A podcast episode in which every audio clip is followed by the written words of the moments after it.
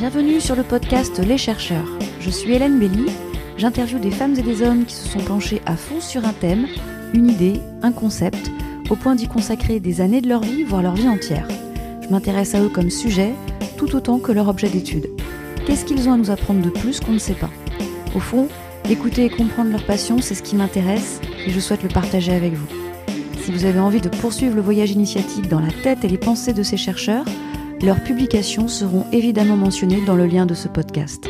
Très bonne écoute à tous. Bienvenue sur le podcast Les chercheurs. J'accueille aujourd'hui Corinne Bonnet. Bonjour Hélène. Vous êtes historienne des religions et vous étudiez plus particulièrement les cultures méditerranéennes en mélangeant les champs de recherche sur le monde proche oriental et grec. Vous utilisez des approches multiples, telles que la philologie et l'anthropologie pour comprendre comment l'Antiquité est perçue aujourd'hui. Vous avez rédigé ou participé à la rédaction de nombreux ouvrages sur le monde antique et reçu des titres honorifiques, dont le plus récent en 2020, qui récompense littéralement l'apport de vos travaux dans notre compréhension de cette partie de notre histoire humaine. Je souhaite, sur ces minutes d'interview, que nous en apprenions plus sur l'historienne des religions antiques que vous êtes et sur les apports de vos découvertes. Tout d'abord, qu'est-ce qui vous a donné l'envie de vous orienter dans des études d'histoire? Alors ça, je pense que comme beaucoup de, de, personnes qui doivent faire un choix professionnel, euh, ce sont les rencontres qui orientent. Voilà. Donc moi, j'ai eu la chance d'avoir au lycée, c'était en Belgique, je suis belge d'origine, c'était à Liège. J'ai eu un professeur d'histoire qui était absolument passionnante. Voilà.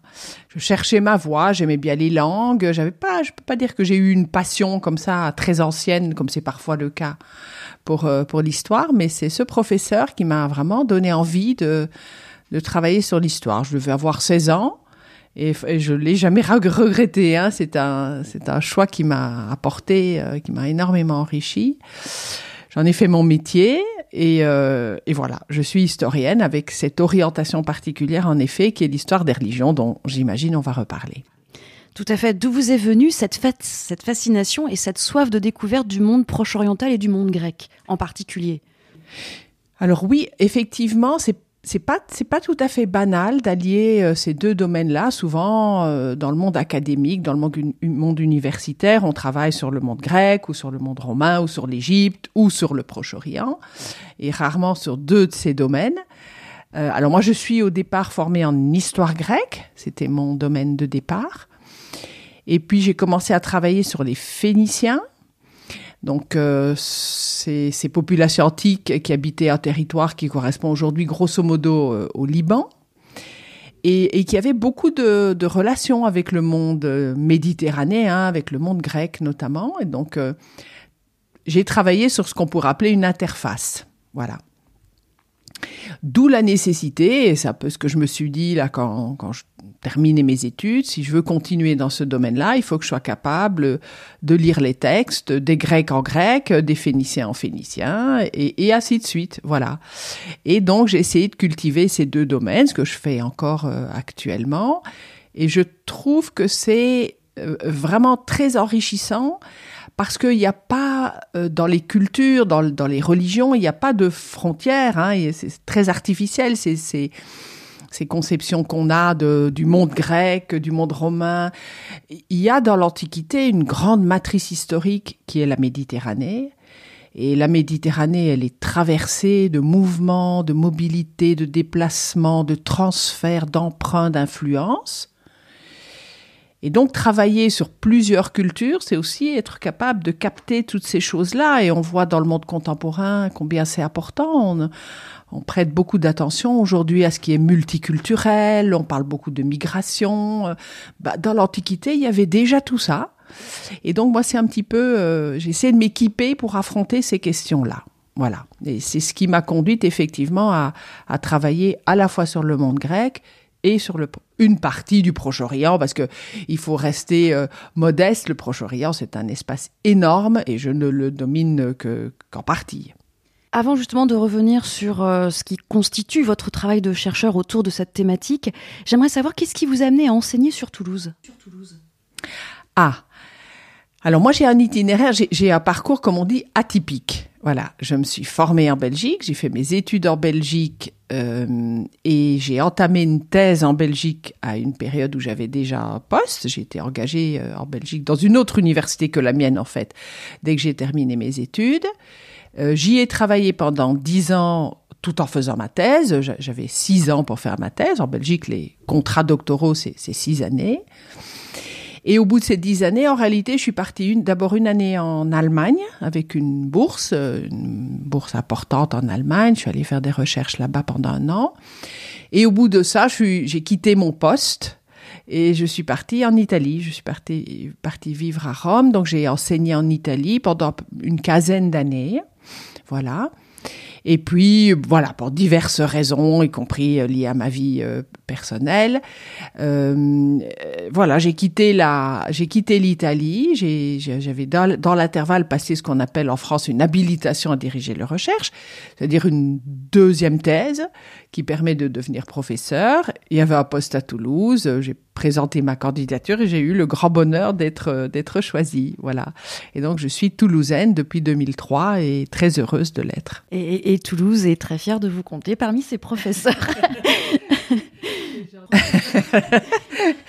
c'est gentil, mais, c'est vrai que c'est un endroit, je tiens à le dire, ça, euh, l'université de Toulouse est une grande université où il y a, donc non seulement dans mon université, l'université Jean Jaurès, on est très nombreux, il y a des collègues de, d'une multitude de disciplines et donc il y a beaucoup beaucoup de, de possibilités d'échanger. On n'est pas du tout enfermé dans son petit précaré. On a beaucoup beaucoup d'occasions de dialogue. Et puis sur le site toulousain, il y a aussi des universités euh, en droit, en économie. Il y a euh, l'université de euh, des sciences dures où là aussi j'ai établi des différents contacts et, et donc le site toulousain est, un endroit où on peut vraiment travailler euh, euh, avec beaucoup d'ouverture sur d'autres sur d'autres disciplines que l'histoire. On peut aller du côté voilà l'anthropologie, la, sociologie. On peut aller voir du côté euh, des maths et de la physique, de la philosophie, du droit, de l'économie. Tout ça est extrêmement stimulant. Il faut, je pense, quand on quand on fait quand on fait de l'histoire sa profession, il faut pas rester enfermé dans un petit espace. Moi, j'adore travailler sur l'Antiquité, mais j'aime aussi beaucoup faire des lectures dans, sur d'autres périodes, sur d'autres espaces et, et dans d'autres disciplines. Et je pense que c'est vraiment une façon aussi de se ressourcer dans son propre domaine de spécialité.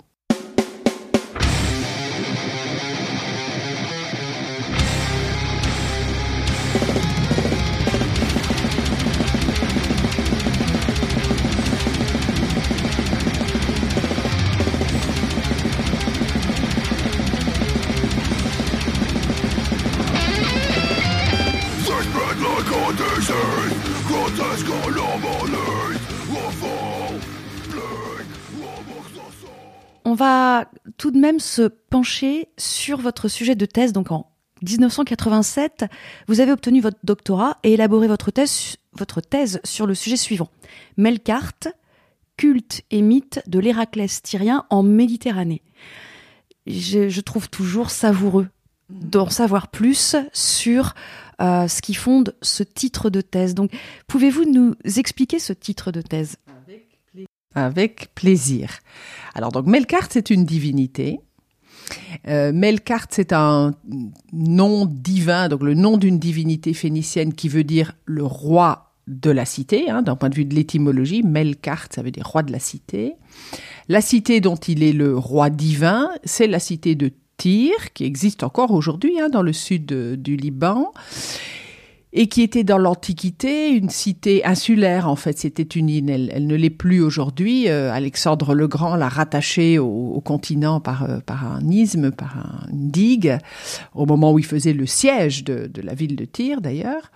Mais Tyr était dans l'Antiquité vraiment un port euh, et une cité internationale cosmopolite extrêmement active. Il y a d'ailleurs des passages dans l'Ancien Testament, si on lit euh, le livre d'Isaïe ou le livre d'Ézéchiel, il y a des allusions à Tyr qui ils disent tu es comme un navire de toute beauté. Enfin, c'était une cité euh, rayonnante, extrêmement riche, très investie dans le commerce international. Et donc Melkart en était le roi divin, le, dieu principal. En, phénicien, on dit parfois le Baal, c'est un terme qui veut dire le seigneur, le maître. C'était le, dieu non pas exclusif, mais principal de, de cette ville de Tyr. Et à la faveur des, des relations commerciales que les Tyriens ont tissées dans tout le monde méditerranéen. Faut se souvenir quand même que Carthage est une fondation de la ville de Tyr, voilà, mais ils n'ont pas fondé que Carthage, ils ont fondé aussi par exemple Cadiz euh, en Espagne. Donc, à la faveur de ces échanges et de ces réseaux commerciaux qu'il développe en, Méditerranée, euh, Melkart va accompagner les Tyriens dans leur déplacement, dans leur diaspora, on pourrait dire. Voilà. Et donc, on retrouve Melkart effectivement un peu partout en Méditerranée, euh, de l'Espagne, donc au Liban, on le retrouve en Sardaigne, en Sicile, dans tout le pourtour de, de l'Afrique du Nord. Il est attesté aussi en Grèce donc c'est un dieu qui s'est répandu un petit peu partout, euh, que les Grecs vont rapprocher de Héraclès, d'où le fait que la thèse s'appelle l'Héraclès tyrien, parce qu'effectivement, on le connaît surtout à travers des sources de langue grecque et de langue latine, qu'il appelle Héraclès en grec, Hercule en latin, tout en précisant que c'est pas l'Héraclès ou l'Hercule des Grecs et des Romains, mais celui de Tyr. Donc, l'Héraclès tyrien. Et comme souvent quand on travaille dans, le domaine des religions, on doit être attentif à deux aspects de ce qu'on met sous le nom un peu, sous la notion un peu problématique de religion. Hein, peut-être qu'on aura l'occasion d'y revenir. Deux, on met sous cette étiquette deux choses qui sont sensiblement différentes. D'une part, des récits. Voilà, on raconte, c'est ce qu'on appelle parfois des mythes, d'où dans le titre de ma thèse la, notion de mythe, des récits qui concernent les dieux, ce qu'ils ont fait, leur généalogie, euh, leur descendance, euh, leur, leur fonction, leurs activités, voilà, autour d'Héraclès, les travaux, etc. Voilà, ça c'est les, les, mythes, les récits. Et puis l'autre volet, bah, ce sont les cultes c'est la réalité de ce qu'on trouve, alors plutôt là sur un terrain archéologique, dans les sanctuaires, on va trouver des objets, des offrandes, euh, des, des, des structures architecturales. Et donc c'est important de travailler quand on étudie une figure divine, un dieu, une déesse, de travailler à la fois sur ces récits qui racontent ce que euh, ce qu'on savait, comment on imaginait, comment on se représentait cette figure divine, ce qu'on lui attribuait comme euh, euh, capacité d'agir, comme aventure, si l'on peut dire. Et puis en même temps de s'intéresser alors vraiment à la pratique cultuelle, à la façon dont sur le terrain il était l'objet d'une vénération, d'une attention de, la part des, hommes. Qu'avez-vous découvert? Parce que quand on élabore une thèse, donc si j'ai bien compris, vous avez mis six ans pour la réaliser. Qu'avez-vous découvert? Alors, le mot découverte, le mot découverte est peut-être un mot, voilà, dont a priori je dirais qu'il ne me va pas bien. Voilà, qui ne, qui ne colle pas à ce que j'ai l'impression de faire. D'abord parce que quand nous, historiens, on s'empare au XXe siècle, moi c'était voilà les années 80, quand on s'empare aujourd'hui d'un sujet qui concerne l'Antiquité, on n'est jamais les premiers à le faire. On vient après toute une tradition. Euh, le dieu Melkart, déjà autour de 1850, il y a des publications, euh, bon, qui ne parlent pas de lui comme moi je l'ai fait en 1980, mais néanmoins, voilà. donc on ne découvre pas vraiment un sujet, on l'aborde avec des outils différents, parfois avec des données nouvelles, parce qu'on trouve de nouvelles inscriptions, de nouveaux sanctuaires, etc. Mais c'est pas seulement les nouveautés en termes de documentation, c'est aussi des questions nouvelles qu'on se pose nous au XXe siècle, euh, par exemple en lien avec une approche anthropologique ou sociologique, qui étaient des questions qu'on ne se posait pas forcément au XIXe ou au début du XXe siècle. Et donc, plus que des découvertes, je pense que j'ai mis en avant des, que dire, des résultats, de nouvelles lectures, des apports nouveaux, voilà, euh, autour de la question de la diffusion de cette figure divine. Hein. On savait qu'il avait, qu'il avait suivi les Tyriens un peu partout en Méditerranée, mais personne n'avait jamais vraiment en quelque sorte cartographier sa présence aux quatre coins de la Méditerranée, même si la Méditerranée n'a guère de coins. Euh, et puis après, ce que j'ai beaucoup approfondi, c'est à la fois la préhistoire de ce personnage, parce que on n'a pas de traces du dieu Melkart avant le premier millénaire avant notre ère, avant Jésus-Christ mais on n'a rien au deuxième, on n'a rien au troisième. Ce que j'ai essayé de montrer, c'est qu'en fait, il surgissait pas de nulle part, il n'y avait pas quelqu'un un jour qui avait inventé le dieu Melkart, mais qui avait toute une tradition autour de rois divinisés, déjà au deuxième et au troisième millénaire en Syrie, et qu'il était au fond l'héritier d'une tradition, même s'il y avait des éléments de nouveauté. Et puis l'autre aspect que j'ai travaillé, c'est pourquoi les Grecs ont choisi Héraclès comme correspondant en quelque sorte, comme traduction si l'on peut dire, pour Melkart, qui est un roi divin, euh, alors que Héraclès n'est pas à proprement parler un roi, hein, voilà, plutôt ce, que dans le euh, vocabulaire des Grecs on appellerait un héros, un père euh, divin, une mère humaine. Et donc j'ai pas mal approfondi, donc je crois que s'il y a des choses nouvelles dans ma thèse, c'était autour de ces, de ces sujets-là. Donc sûrement une meilleure compréhension de la diffusion du Dieu et d'autre part de comment la rencontre avec le monde grec euh, a pu se faire ou comment et, pourquoi. Voilà, c'est mes découvertes, c'est dans ce domaine-là, mais voilà, je les aurais pas moi-même qualifiées de découvertes. Peut-être des progrès de la connaissance, tout simplement. vous en parliez précédemment. Euh, dans votre travail d'historienne, vous vous appuyez de quel type d'outils, de travaux, de lectures, enfin, ou de parce que vous aviez, vous abordiez le, le, fait qu'il y a, euh, vous vous emparez des récits concernant des mythes sur la, la généalogie des dieux. J'imagine que vous vous avez pu vous maîtriser des langues anciennes, donc vous avez dû lire des textes anciens. Ça, c'est une première matière. Alors, faut prendre conscience du fait que là, nous, on parle de périodes, de l'Antiquité, qui sont quand même des périodes éloignées de nous de plusieurs millénaires. Et que dans ces millénaires qui se sont écoulés, il y a eu une perte d'informations considérable. Voilà. Donc, ce que nous, ce dont nous disposons aujourd'hui pour étudier l'Antiquité, c'est une infime partie de ce qui a été produit dans l'Antiquité. Par exemple, si on pense au texte, on dit souvent que ce qu'on a conservé en texte grec et latin, c'est peut-être 1%. 1% de chez nous dans les bibliothèques ça fait des rayons et des rayons. Et nous on a l'impression qu'on n'arrivera jamais à, dominer tout ça. Et pourtant ce n'est qu'une infime partie de ce qui a été produit dans l'antiquité.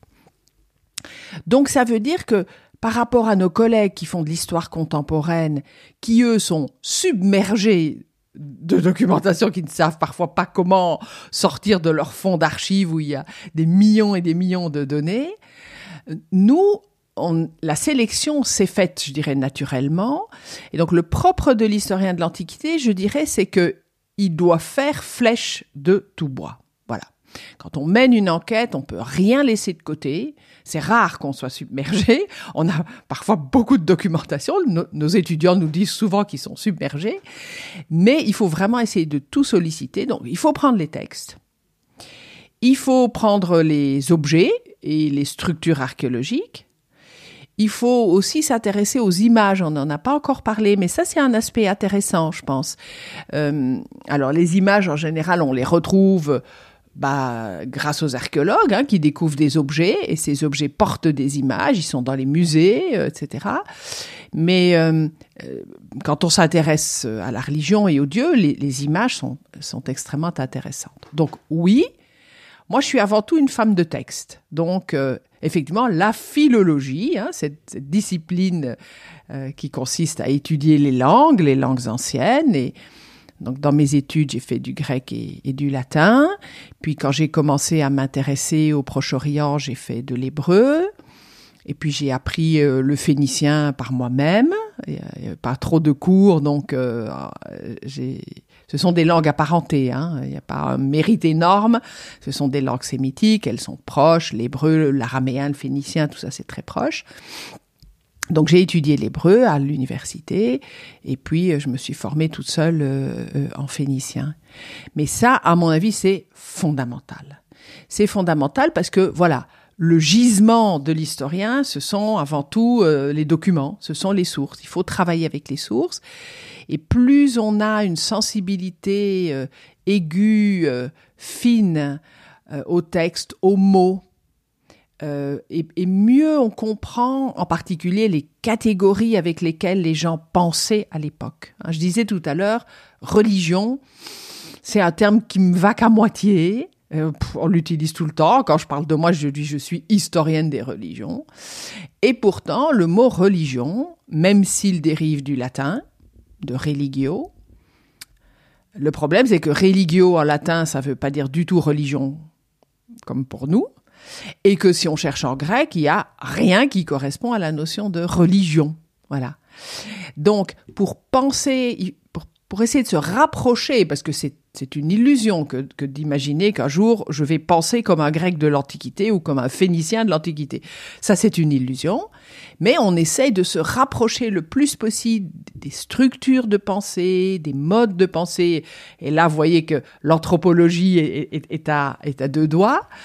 Euh, pour se rapprocher de tout ça, il faut s'imprégner de la langue, parce que c'est par à travers les mots qu'on comprend comment, comment les gens ont, euh, de l'époque ont organisé le monde, comment ils l'ont pensé, classifié, structuré. Tout ça, c'est vraiment fondamental.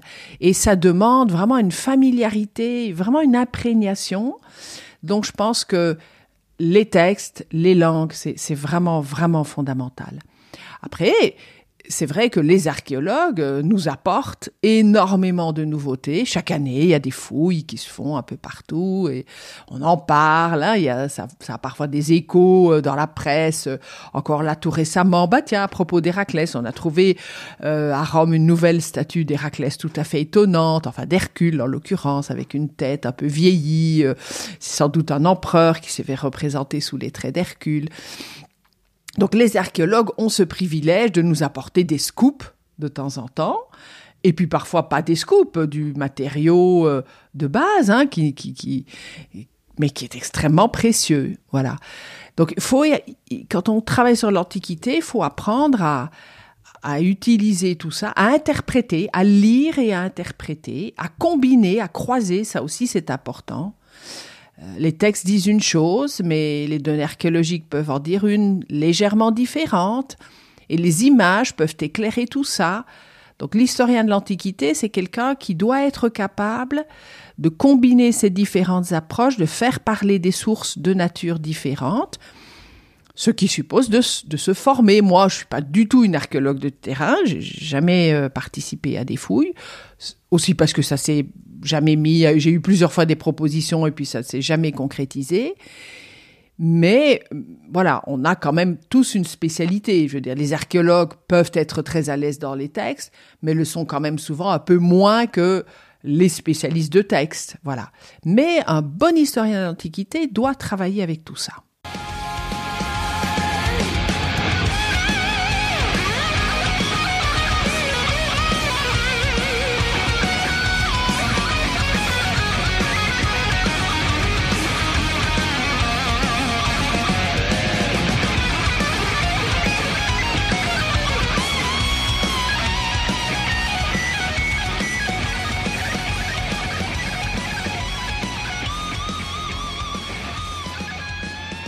Qu'est-ce qu'anthropologiquement vous, vous avez compris de la façon dont euh, les, populations, sur cette période historique-là, euh, comment ils appréhendaient la religion? Si, si c'est pas le mot religion qu'il faut dire, comment ils euh, croyaient? Quels étaient leurs systèmes de croyance? Est-ce qu'on pourrait dire ça? Alors oui, on peut le dire, et la notion de croyance est, est pas étrangère aux religions que j'étudie. Euh, mais c'est sans doute pas la plus pertinente pour, euh, pour les cerner. Euh, bon, dire d'abord que dans l'Antiquité, à l'exception de la religion d'Israël, donc l'hébraïsme et le judaïsme, on est dans des religions polythéistes. Et ça déjà, pour nous, c'est très dépaysant, parce que qu'on soit chrétien, musulman ou athée, on baigne quand même aujourd'hui dans un monde qui est un monde monothéiste. Voilà. Et donc, qui, parce qu'il est monothéiste, euh, veut dire que c'est un monde où on a des religions du livre, et le livre impose des dogmes. Donc ce sont des religions qui sont très normées, normatives. Voilà. Avec justement des croyances. Hein. Euh, une des prières principales du christianisme, c'est le credo. Bon, je crois en ceci et cela. Donc l'adhésion, l'appartenance à une religion se fait par ce biais-là. Dans l'Antiquité, les religions polythéistes n'ont pas de livre. Ça ne veut pas dire qu'elles ne produisent pas des textes, mais il n'y a pas une Bible des Grecs, une Bible des Romains, et il n'y a pas de Bible des Égyptiens ou des Mésopotamiens. Il y a des récits, il y a des traditions qui circulent oralement, qui sont mises par écrit, mais qui ne relèvent jamais du registre du dogme. Voilà. Euh, le polythéisme, ça implique qu'on est dans, un système de la pluralité, donc non seulement une pluralité de divinités, hein, ça c'est un peu la définition qu'on donne habituellement du polythéisme, il y a plein de dieux, euh, Platon disait, le monde est plein de dieux, voilà, oui, effectivement, dans, la vision qu'en avaient euh, euh, les, populations de ces époques-là, le monde était en quelque sorte habité de présence divine, multiples et variées. Mais pour complexifier encore la chose, chaque divinité est elle-même une pluralité. Chaque divinité est une pluralité parce que on peut les prendre euh, parmi les, les, plus connus. Euh, une même divinité va être compétente dans une série de domaines. Voilà. Euh, Artémis, par exemple, est une déesse qu'on associe souvent à la chasse, à la nature sauvage, etc. Mais on trouve aussi pour cette raison-là Artémis souvent en lien avec des lieux où il y a des eaux, des sources, elle peut être liée aux nymphes, etc. Elle peut être liée aussi aux, frontières, c'est quelqu'un qui va un peu délimiter l'espace euh, de la cité par rapport à l'espace de la nature, du sauvage, etc. Mais Artémis joue un rôle aussi très important dans les naissances. Donc elle, elle, accompagne la parturiente au moment de, de l'accouchement. Je pourrais multiplier les exemples. Donc chaque divinité a une multitude de compétences et de facettes. Et cette multiplicité se reflète dans les appellations. Ça, c'est le projet de recherche que je mène pour le moment, qui est un gros projet européen là, qui, qui, qui, se, dé, qui se déroule, si je puis dire, depuis cinq ans. On a encore euh, cinq mois là de projet. Il se termine fin juin. Nous, ce qu'on étudie, c'est les noms des divinités, les noms de Dieu avec S à nom et X à Dieu. Voilà. Les noms de Dieu, parce que chaque divinité a une pluralité de noms. On s'appelle Zeus comme ceci ou Zeus comme cela, Zeus de tel endroit, Zeus qui sauve, Zeus en lien avec telle divinité. Mais on est sur des dizaines, parfois des centaines d'appellations euh, différentes.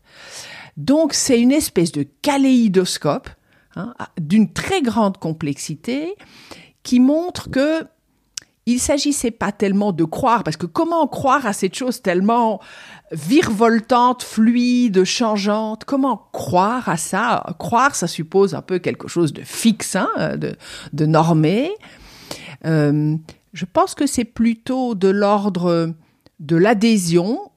Oui, peut-être de l'adhésion. Ils adhéraient à une certaine vision du monde qui consistait à penser que le monde avait été en somme créé, façonné par les dieux, que les dieux y habitaient à leur façon, qui est différente de celle des hommes, mais y habitent et d'une certaine manière côtoient, interagissent euh, avec, avec les hommes. Et puis, il me semble que deux notions clés, c'est à la fois celle de honorer et celle de prendre soin. Euh, les, les hommes doivent honorer les dieux. Et on a dans la mythologie, par exemple, de très nombreux récits qui montrent que quand il y a un défaut, un oubli de la part des hommes, il a quelqu'un est allé à la chasse, mais a oublié d'offrir à la divinité les prémices de sa chasse, alors les divinités se fâchent. Donc l'honneur, rendre honneur aux dieux, leur, attribuer leur part d'honneur, ça c'est un devoir. C'est un devoir. Et la notion latine de religio, d'où vient le mot religion, c'est un peu cette idée-là. Il faut euh, donner aux dieux la part d'attention, d'honneur, de c'est un peu l'idée du scrupule religieux. Il faut pas les négliger. Voilà, ça s'oppose d'ailleurs à la notion latine de negligentia. Il faut pas négliger les dieux. Sinon, ils se fâchent. Sinon, ça, ça va mal se passer. Faut pas en faire trop. Parce que celui qui est tout le temps en train de se dire oh mon Dieu, oh mon Dieu, euh, j'ai peur des dieux, je vais me tromper, il faut que hein, ça c'est le superstitieux, superstitieux, supersti superstitiosus en latin, celui qui en fait trop vis-à-vis des dieux. Et donc l'autre notion importante, c'est aussi prendre soin.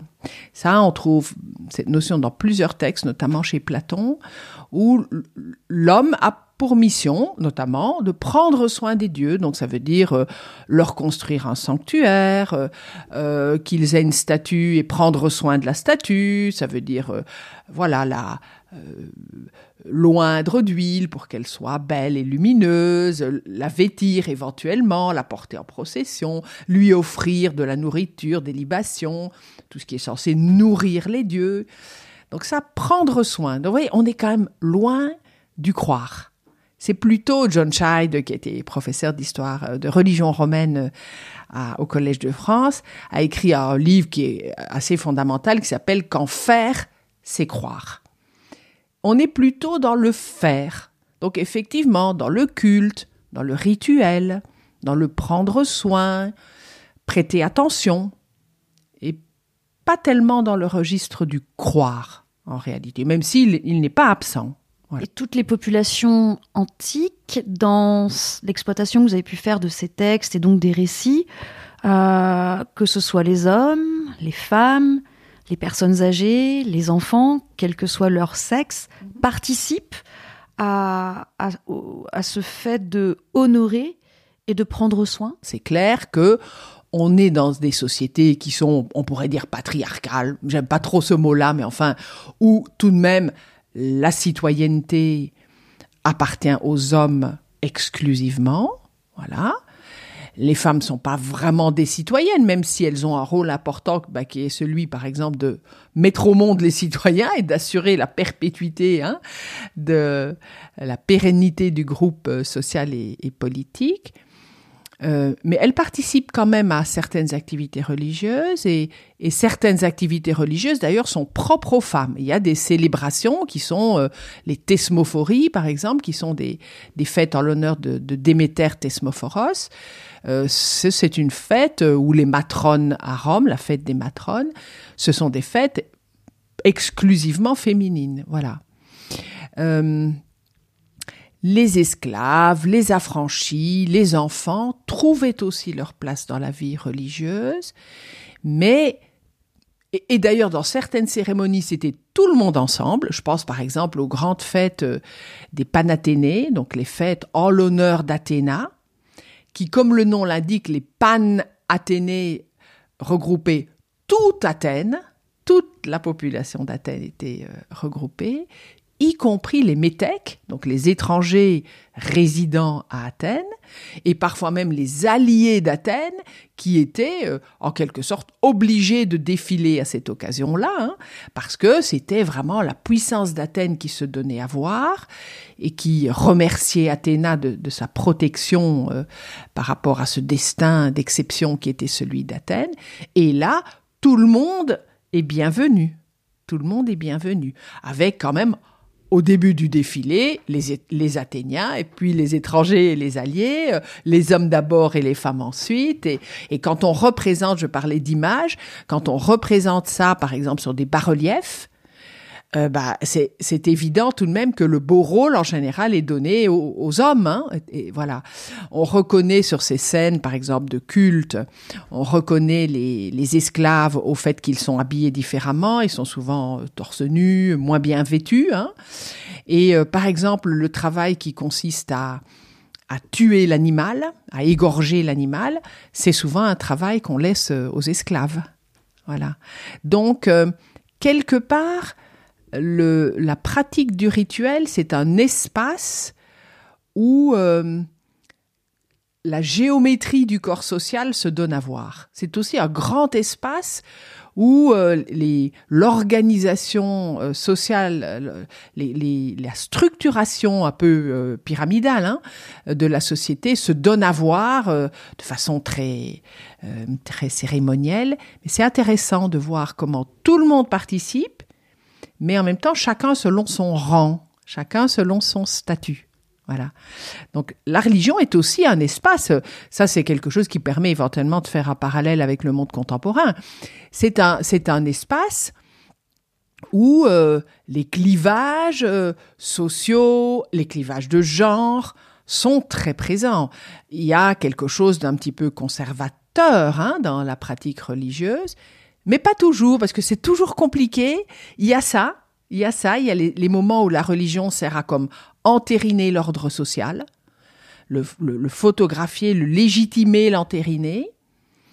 Et puis il y a d'autres moments où euh, la pratique religieuse sert à, déconstruire quelque chose du genre carnaval, hein, où euh, les hommes vont se travestir en, femmes, ou les femmes en hommes, euh, où on va renverser les rôles. les pratiques religieuses, c'est parfois ça aussi. C'est parfois aussi quelque chose de l'ordre du charivari. Toi l'épouse modèle, le grillon du foyer, toi qui n'as point d'accro dans ta robe de mariée, toi l'intraitable Pénélope, en suivant ton petit bonhomme de bonheur, ne berces-tu jamais en tout bien, tout honneur, de jolies pensées interlopes? Bah c'est passionnant. Et, justement, dans, dans, ce que vous décrivez des comportements euh, euh, sociaux, y a-t-il des comportements sociaux quant au fait de croire ou de vouloir croire en une entité supérieure et divine qui perdure aujourd'hui? Peut-être que ce que je pourrais mettre en avant, qui, sur lequel on peut réfléchir en faisant des parallèles entre l'Antiquité et le monde contemporain, c'est les modes d'appartenance à des communautés. On, réfléchit aujourd'hui beaucoup euh, sur l'islam de France, les questions de communautarisme, qu'on associe parfois de façon un peu indue d'ailleurs à la pratique religieuse. Mais ce qui est évident, c'est que dans l'Antiquité déjà, euh, le fait de pratiquer tel ou tel culte était vecteur d'appartenance. J'aime pas trop le mot identité. C'est un mot voilà, tellement galvaudé aujourd'hui, on parle tellement de, d'enjeux identitaires, etc. Mais c'est vrai que des communautés religieuses existaient déjà dans l'Antiquité et que le fait de pratiquer de façon préférentielle, puisqu'on est dans des polythéismes, on n'a jamais euh, quelqu'un qui est euh, entièrement voué au culte d'une divinité, mais de privilégier tel ou tel culte, euh, crée des sentiments d'appartenance et aussi donc des formes de solidarité.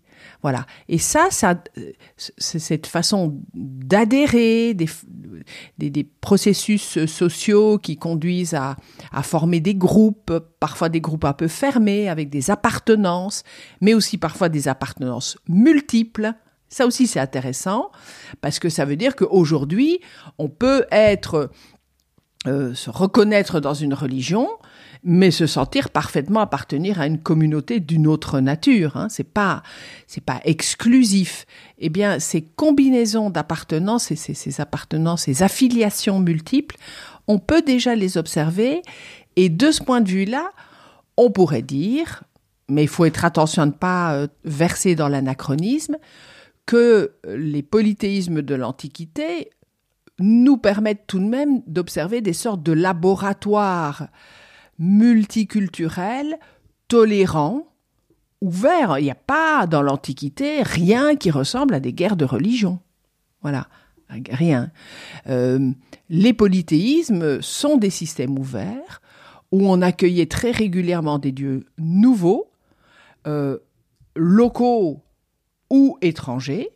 Et donc on a là un système très ouvert et très fluide qui permet de réfléchir à ce qui se passe aujourd'hui, où aujourd'hui on a un grand marché des religions. Hein. On peut habiter en France et être bouddhiste. On peut, voilà, euh, il y a l'Afrique est très chrétienne, etc. Donc il y a un grand marché mondial international des religions. Et on observe dans l'Antiquité quelque chose d'un petit peu semblable à l'échelle de la Méditerranée, qui peut donner à réfléchir sur euh, des notions comme effectivement celle de, de tolérance à tolérance, même s'il y a quelque chose d'anachronique à utiliser ces termes pour l'Antiquité. Même si c'est certainement plus complexe que ça, mais qu'est-ce qui, qu'est-ce qui nous a conduit à, être sur un système moins ouvert, moins polythéiste Alors la, grande, la grande théorie de Jan Assmann, qui est un, collègue euh, égyptologue de, l'université de Heidelberg, qui a écrit plusieurs volumes sur cette question-là, notamment un volume qui s'appelle Le prix du monothéisme. Hein, qu'on peut lire en parallèle avec un autre petit ouvrage très joli euh, paru en traduction française d'un collègue italien qui s'appelle Maurizio Bettini, qui a écrit un petit volume intitulé L'éloge du polythéisme, que je recommande aussi euh, vivement. Bon, l'idée, c'est que quand même, quand on passe des polythéismes au monothéisme, on entre dans un système religieux exclusiviste. Voilà, le Dieu d'Israël, on dit souvent, est un Dieu jaloux. Hein et tout ce qu'on raconte dans l'Ancien Testament, plus dans l'Ancien que dans le Nouveau, ou dans le Nouveau Testament, on a quand même une projection universelle de ce Dieu désormais. C'est plus que le Dieu d'Israël, c'est le Dieu, voilà, du genre humain, si on, peut dire.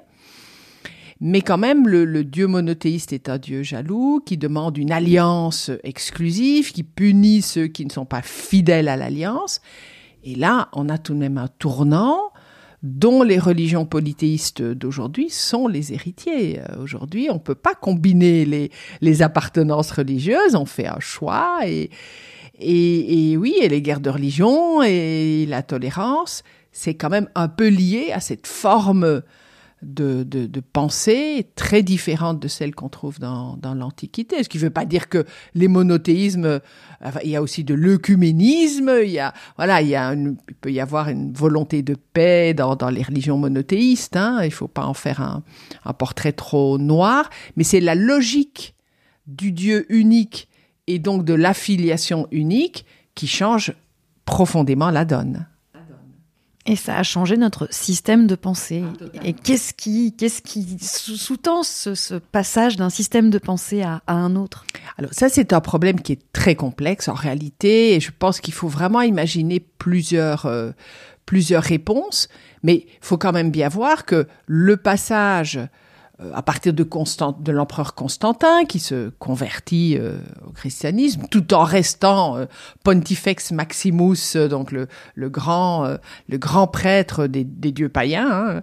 Il y a une époque un petit peu de, de transition, mais assez rapidement quand même dans l'Empire romain, on va adopter le christianisme comme religion officielle et puis assez vite comme religion unique les autres étant considérées comme des religions euh, non licites, hein, qui n'étaient plus euh, permises et donc qui ont été l'objet d'une persécution. Euh, cette évolution-là, elle a quand même un fond politique très fort, c'est-à-dire c'est c'est tout de même le choix d'un empereur, on est au IVe siècle, à un moment où l'empire romain a quand même tendance je ne sais pas si je peux dire se déliter, mes, collègues romanistes seraient sans doute pas d'accord avec ce terme-là, mais où devient une, ré, une réalité quand même plurielle avec l'Empire d'Orient, l'Empire d'Occident, il euh, y, a, y a les empereurs, il y a les Césars, et il y a probablement le besoin de recentrer, de reprendre la main sur l'unité du pouvoir politique, et donc un discours de l'unité du pouvoir religieux, sert cette volonté politique. Il y a quelque chose de ça. Après, on peut peut-être imaginer qu'il y a aussi des aspirations plus philosophiques. Euh, c'est aussi une période où, sur le plan euh, philosophique, on, on, a un mouvement qu'on appelle le néoplatonisme, donc qui est un mouvement qui s'inspire de la philosophie de Platon, mais qui revisite la philosophie de Platon et qui assiste beaucoup sur l'unité de l'être céleste et supérieur qui a créé le monde et qui l'organise. Donc il y a aussi dans la philosophie, qui n'est pas chrétienne, qui est païenne encore à cette époque-là, mais une vision de, de la mécanique céleste et de la mécanique cosmique qui assiste de plus en plus sur l'unicité de cette mécanique. Hein. Donc tous ces facteurs se sont combinés. Euh, et puis le christianisme s'est répandu, hein, euh, qui était au départ le judaïsme. Euh, la diaspora des juifs dans l'Empire romain a, beaucoup contribué aussi. Et, et, pendant longtemps, judaïsme et christianisme étaient deux réalités qu'on ne distinguait pas très clairement, hein, entre la synagogue et l'église, beaucoup fréquentaient les deux, parce qu'en gros, c'était pour eux euh, à, peu près la même chose. Et il faut attendre au moins le, troisième siècle de notre ère pour que judaïsme et christianisme deviennent deux réalités bien séparées. Donc là, le puissant mouvement de diaspora juive dans l'Empire romain, avec des grandes communautés juives à Alexandrie, à Rome, à Carthage et dans bien d'autres villes secondaires, a fait beaucoup pour l'implantation du judaïsme qui a servi de relais lui-même au christianisme. Donc vous voyez, c'est complexe. Je ne crois pas que ça puisse s'expliquer simplement par une espèce d'aspiration de l'être humain. Euh, non, je pense que c'est une multitude de facteurs historiques, et pas que historiques, enfin historiques au sens large, qui ont concouru à cette, à cette évolution, qui est une évolution lente. Hein. Le monde n'est pas n'a pas basculé dans le christianisme pendant plusieurs siècles, jusqu'au IVe siècle largement, jusqu'au IVe siècle, et même quand le christianisme rend le paganisme, enfin ce qu'on appelle le paganisme, donc les religions polythéistes, des religions interdites et donc persécutées, ce qui est étonnant, hein, les chrétiens ont été persécutés et deviennent les persécuteurs. Euh, même à ce moment-là, il y a encore, et notamment dans l'élite sénatoriale romaine, des gens qui défendent la religion traditionnelle, qui n'ont pas du tout l'intention d'abandonner les cultes qui étaient ceux de leurs ancêtres.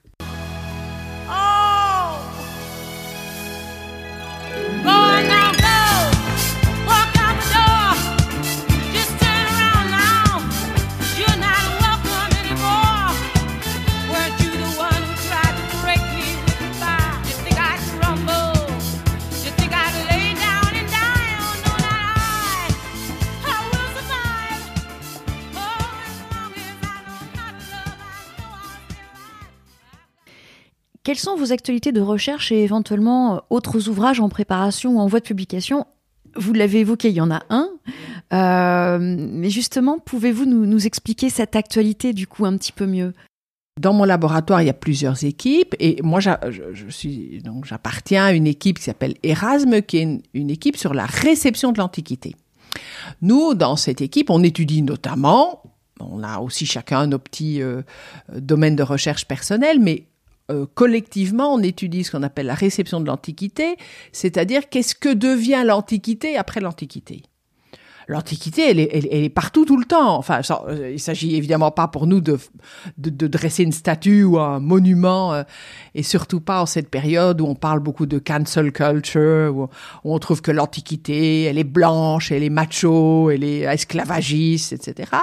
Donc, c'est pas du tout une démarche de, de glorification de l'Antiquité, mais c'est juste constater que à toutes les périodes, Moyen Âge, moderne, Renaissance et jusqu'au très contemporain, l'Antiquité a un petit peu innervé, irrigué tout, le droit, l'architecture, l'art, euh, euh, plus récemment on pourrait dire les BD, le cinéma, la culture populaire. Euh, on trouve les mathématiques, enfin les sciences. L'Antiquité est une référence très très active et très créative Hein, dans toute une série de domaines. Donc nous, on étudie ça et on vient de publier un petit volume dans une collection qui est une collection des presses universitaires du Midi, donc les presses universitaires localisées dans notre université. C'est une collection qui s'appelle Les mots de. Donc il y, a, il y, a, eu les mots de la colonisation, les mots de l'esclavage, et nous on a fait les mots de l'Antiquité après l'Antiquité. Et donc on a pris toute une série, euh, c'est pas du tout exhaustif, hein, mais on a choisi quelques notions, personnages qui ont un destin. Voilà, par exemple, ah, le mot apocalypse c'est un mot qui trouve son origine dans l'Antiquité. Et puis, euh, on utilise aujourd'hui, par exemple, on parle beaucoup hein, de euh, que va devenir le monde. Il y a des courants apocalyptiques, etc. Euh, prophète est une notion qui remonte à l'Antiquité. le théâtre est quelque chose qui naît dans l'Antiquité. Qu'est-ce que c'est devenu? Le musée, nous on parle de musée, mais au départ, le musée c'est un sanctuaire des muses. Hein, voilà. Donc on a pris toute une série de petits mots et on a publié ce, ce, ce volume qui est très joli et qui est collectif, qui est vraiment un travail qu'on a fait collectivement sur les mots de l'Antiquité après l'Antiquité. Et donc, j'ai eu le plaisir de coordonner ce volume avec mon collègue Thibault Lanfranchi, qui est spécialiste d'histoire romaine et qui dirige notre, notre équipe euh, Erasme. Donc ça, ça vient de sortir, c'est il y a quelques semaines. Et euh, alors l'autre chose que j'aimerais évoquer, donc ça c'est quelque chose qu'on prépare. Donc je vous ai dit tout à l'heure, je, je coordonne un, gros projet européen là qui est financé par la Commission européenne depuis cinq ans. Là je suis avec une équipe, c'est ma dream team, c'est une équipe de euh, une doctorante, des post-doctorants qui sont fabuleux et que j'adore. Et on travaille donc tous ensemble depuis depuis cinq ans. Le projet se terminera en juin et on prépare un livre collectif en anglais parce que voilà, la langue scientifique, euh, moi je suis très attachée au français, mais voilà, pour des questions de diffusion, là on a, on a opté pour l'anglais. Et donc on va faire un volume collectif de synthèse du projet qui porte donc sur les noms des dieux, dans l'Antiquité grecque et dans l'Antiquité sémitique. On a construit une énorme base de données là où on a euh, quasiment 20 000 noms de divinités euh, et on n'a pas fini encore. Et, euh, et, en fait, dans un nom divin, il y a plein de choses. Ça véhicule énormément d'informations. Donc, on a convié au mois d'octobre une trentaine de chercheurs d'un petit peu partout. On a discuté avec eux. Ils avaient rédigé une première version de leur texte. On en a discuté. Là, on, on est en train de recevoir. On a reçu déjà presque tous les textes. Et donc, on va publier, j'espère pour la fin de cette année 2023, euh, quelques mois après la fin du projet, ce gros volume qui s'appellera en anglais What's in a Divine Name? Qui est une, un titre qui s'inspire de Shakespeare. Hein. Euh, Shakespeare, dans Roméo et Juliette, euh, dit euh, qu'est-ce qu'il y a dans le nom d'une rose, etc. Voilà. Et What's in a name? Et nous, on a ajouté divine. Donc, qu'est-ce qu'il y a dans un nom divin? Il y a le parfum de la rose, mais il y a aussi le parfum des dieux et, et plein d'autres choses. Donc ça, c'est un gros travail. C'est vraiment le le point d'orgue, le point conclusif de, de, ce projet, où on a fait aussi beaucoup d'autres publications. On a, on a fait un livre avec euh, l'éditeur toulousain Anacarsis qui s'appelle Nom de Dieu, euh, qui est sorti en début, 2020 début 2021, je pense, ou début 2022, je me rappelle plus, et qui va sortir là en version anglaise à Cambridge. J'imagine que les noms des dieux ou le nom de Dieu peut se décliner aussi en nom de déesse. Ah, mais totalement. Totalement. Oui, oui, oui. Alors nous, on prend tout. Hein. On prend les dieux, les déesses. Euh, on prend aussi parfois euh, les héros. Euh. alors, quand on fait... Là, maintenant, on a déjà tellement de données dans notre base de données qu'on s'est lancé dans les statistiques. Pour le moment, on a un stagiaire, un, jeune étudiant stagiaire de, qui a fait ses études dans, dans, les maths et les stats, qui vient nous aider à faire des stats euh, sur, sur, nos données. Mais on s'aperçoit qu'on a quand même plus de dieux que de déesses. Mais les déesses sont évidemment bien présentes et importantes et parfois associées. Euh, hein, on les trouve parfois associées aux divinités avec des configurations multiples et variées des couples, euh, un dieu père avec une fille euh, ou une déesse mère avec son fils. Euh, voilà, on a des familles, hein, des familles de dieux, le père, la mère et les enfants. voilà. Donc oui, oui, oui, les déesses sont très présentes et sont actives. parce que ça aussi, c'est un aspect sur lequel on s'est penché, c'est la question du genre. Euh, on aurait peut-être tendance à penser que les dieux s'occupent de la guerre, la politique, nanana, et les déesses des petits enfants. Euh, eh ben non. eh ben non, non, non, c'est pas du tout aussi simple que ça. On trouve les déesses en fait dans tous les domaines. On les trouve dans le domaine de la guerre, dans le domaine de la politique. Elles sont actives aussi, bien sûr, dans le champ de la maternité, de la fertilité, mais elles sont, euh, elles, portent les lois, elles font la guerre, euh, elles sont très mobiles. Euh, on les retrouve liées à des paysages naturels très variés sur les montagnes ou près ou près de la côte.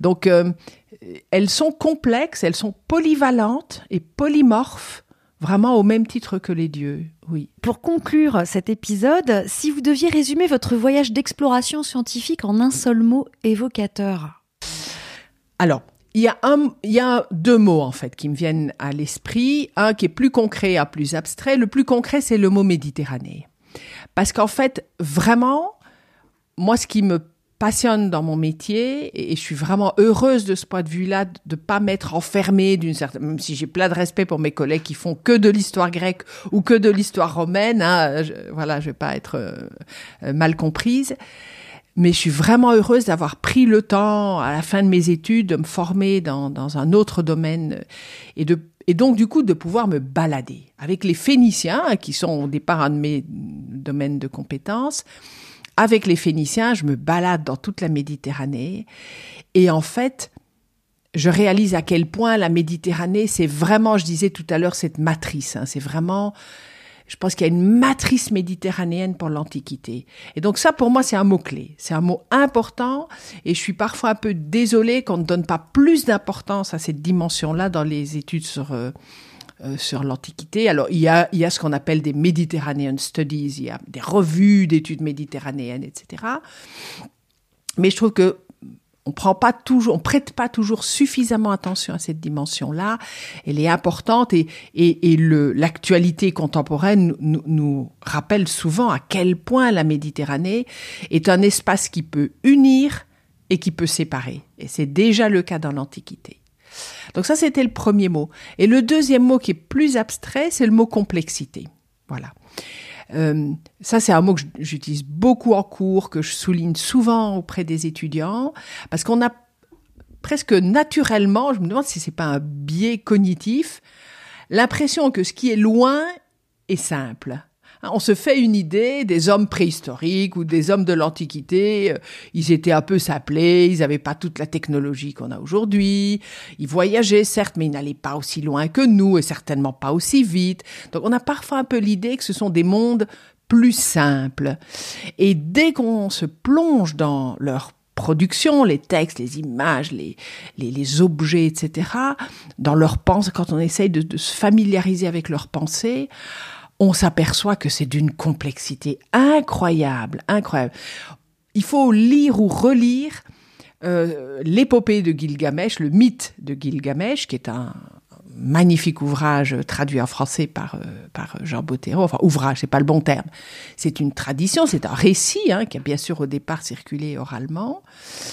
Et euh, le noyau de ce mythe remonte à, allez, on va dire 2500 avant notre ère dans le monde mésopotamien. Euh, Gilgamesh est un roi de la ville d'Uruk, qui est la première ville euh, documentée archéologiquement, autour de 3000 avant notre ère.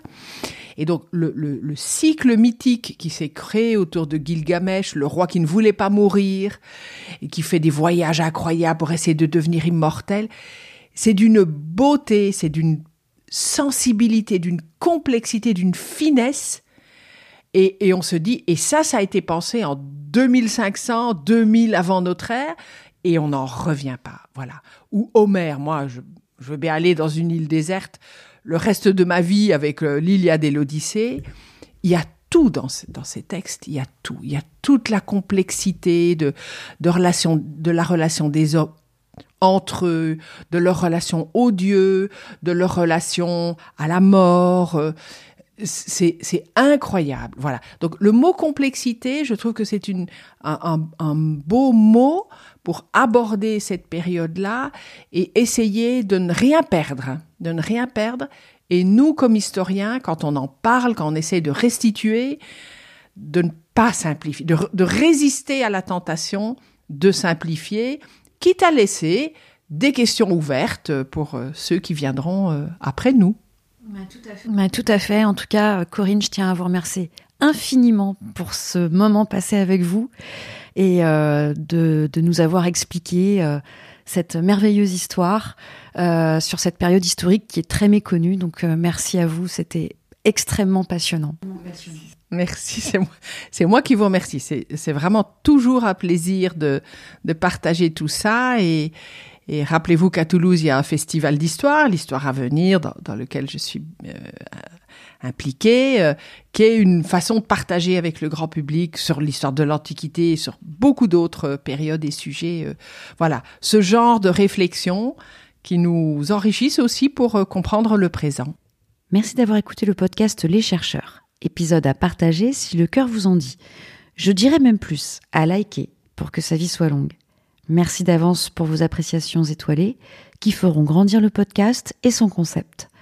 À très vite pour de nouvelles aventures avec les chercheuses et les chercheurs.